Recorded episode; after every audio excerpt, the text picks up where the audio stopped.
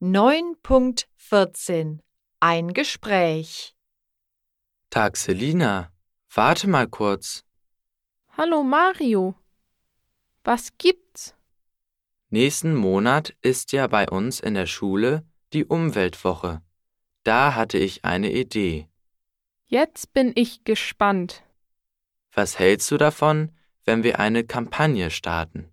Alle Schüler und Lehrer sollten zu Fuß oder mit dem Rad zur Schule kommen. Klingt gut. Deine Mutter arbeitet doch in einem Fahrradgeschäft. Kann sie helfen?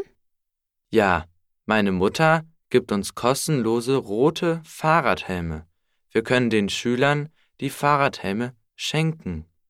Das ist ja klasse. Es gibt aber auch Schüler und Lehrer, die nicht in der Nähe wohnen. Diese Leute sollten die öffentlichen Verkehrsmittel nutzen.